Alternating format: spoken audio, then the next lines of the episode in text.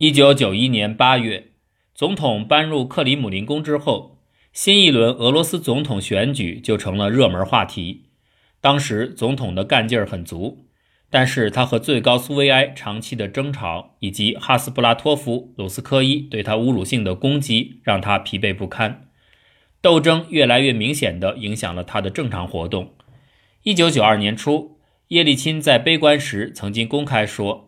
第二任期我可能承受不了，我需要一个继承人。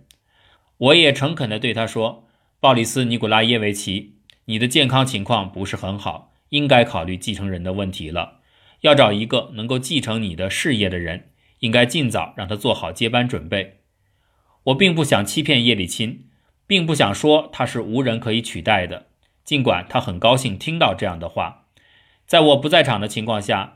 其他的一些老战友们却说了这样的话：“只有您能行，鲍里斯·尼古拉耶维奇，别的任何人都不行。”既然叶利钦的脑海里已经开始考虑接班人问题，我就开始仔细观察周围的人。总统曾几次去意大利访问，有一次他邀请了重新被任命为盖达尔政府副总理的维克多·切尔诺梅尔金一起去。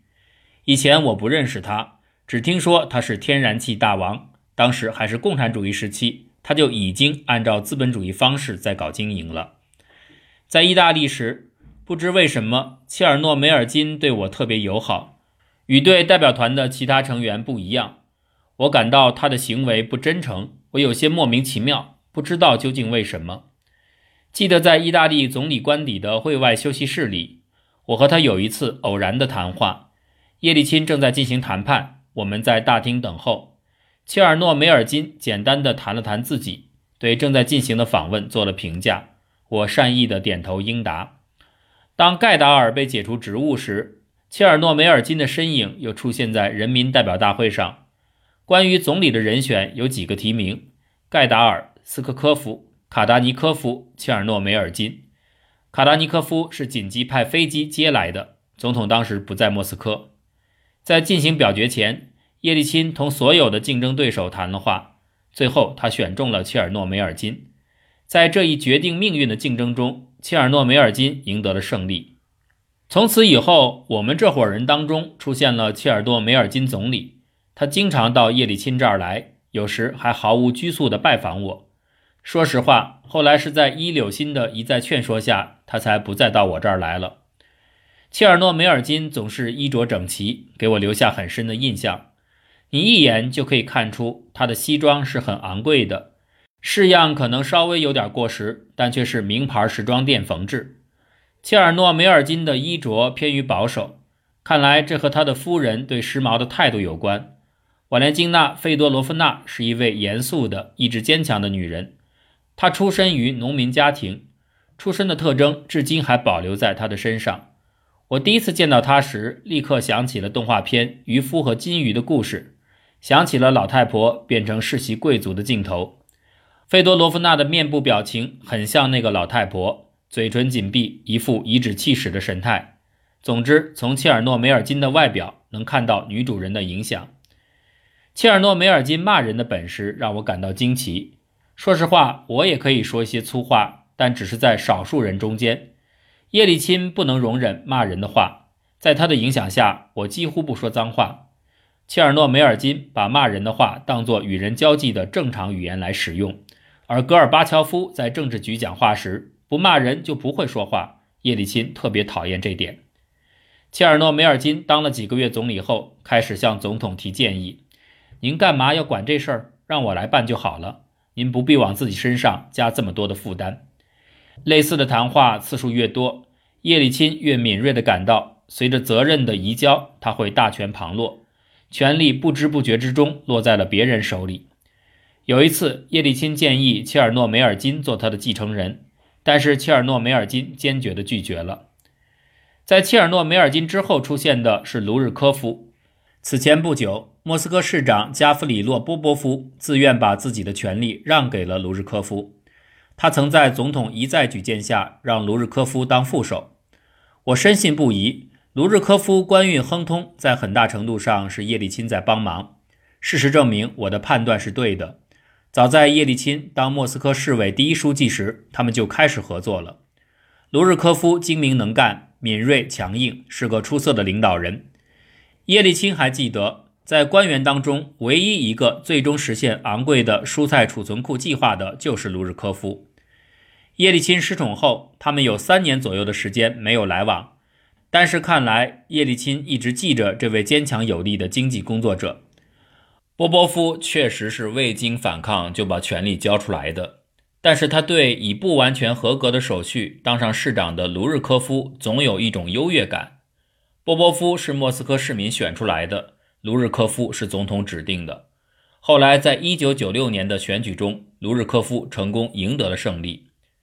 究竟是什么阻碍了叶利钦把卢日科夫选作自己的接班人呢？原因有两个。乔集团里的一些人老是围在新市长周围打转，直到1996年2月，当时在达沃斯召开经济工作会议，别列佐夫斯基决定同古新斯基和好。在这以前，企业家鲍里斯·别列佐夫斯基经常讲述企业集团领导人古新斯基干出的令人难以想象的一些事儿。别列佐夫斯基不知从什么地方搞到了有关对手不法行为的材料。就连我这个负责安全工作的人都吓得毛骨悚然。叶利钦在听了这些五花八门的故事后，也真心的认为世界上不可能有比鹅更可怕的野兽了。这里的鹅是别列佐夫斯基称呼古新斯基的说法。所以，卢日科夫与古新斯基的友好关系就引起了叶利钦的警惕。另外一个原因是老生常谈的话题。叶利钦害怕卢日科夫的妻子莲娜·卢日科娃对其丈夫和丈夫周围的人影响太大。人们都还没有忘记戈尔巴乔夫的妻子赖莎在克里姆林宫的所作所为，任何人都不想让悲剧重演。在国内政策研究当中，夫人干政这个题目值得我们认真研究，说不定什么时候我会研究这个课题。目前，我只想不厌其烦地提出几个问题。为什么勃列日涅夫的妻子不是秘密的领导人？为什么斯大林的妻子和情妇从来没有指挥过任何人？为什么谁也没亲眼见过安德罗波夫的夫人？而为什么当今政坛要员的妻子们或者女儿们到处都想伸手？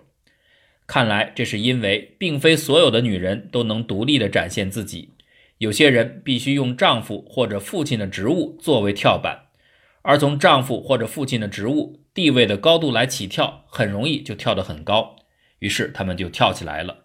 周围所有的人，甚至看上去同他们很友善的人都明白他们这种高升的真正价值，而他们自己却不明白这点。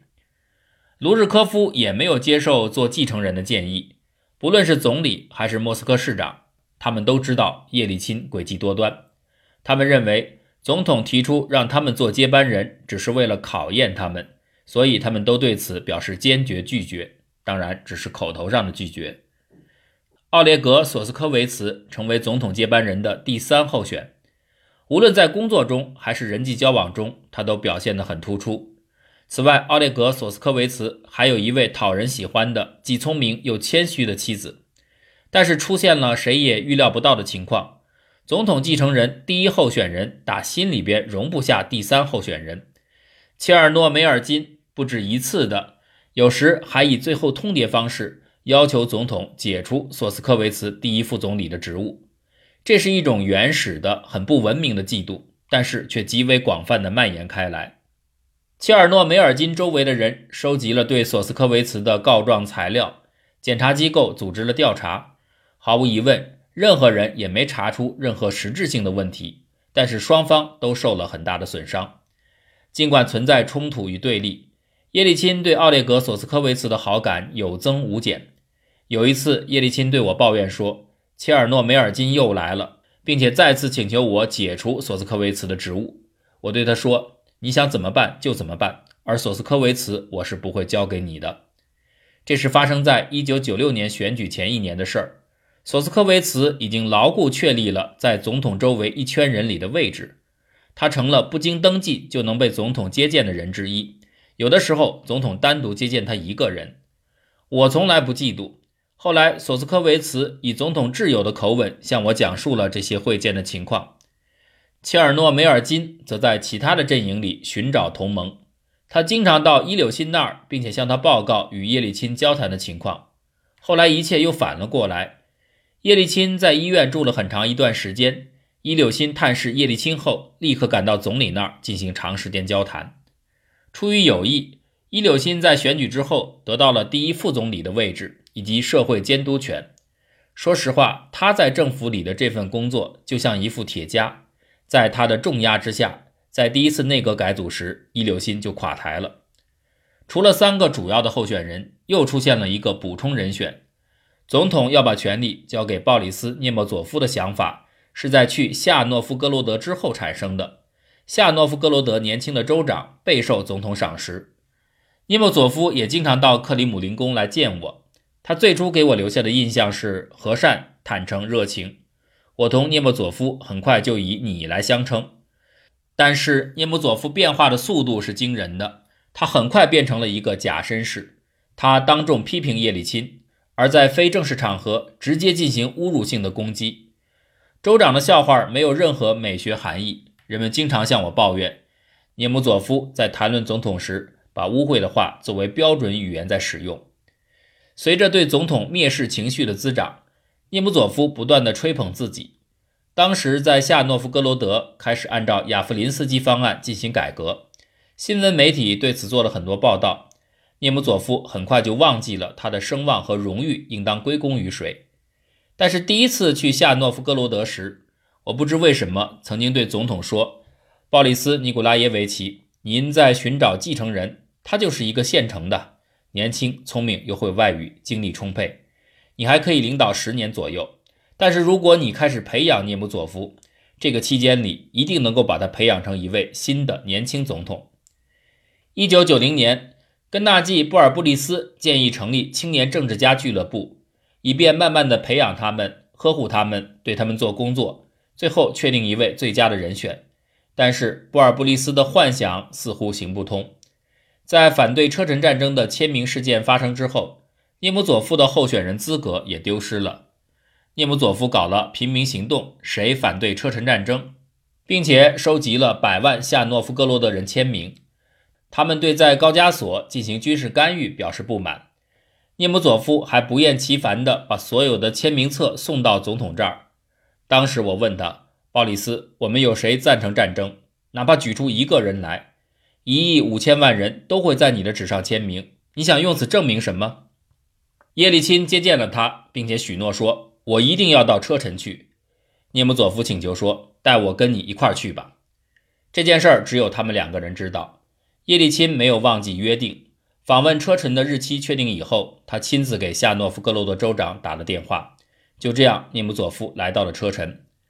事先安排的活动进行完之后，驻车臣的总统代表洛伯夫在汉卡尔举行了一个令人激动的丰盛午宴，有那么多美食是克里姆林宫的宴会上吃不到的。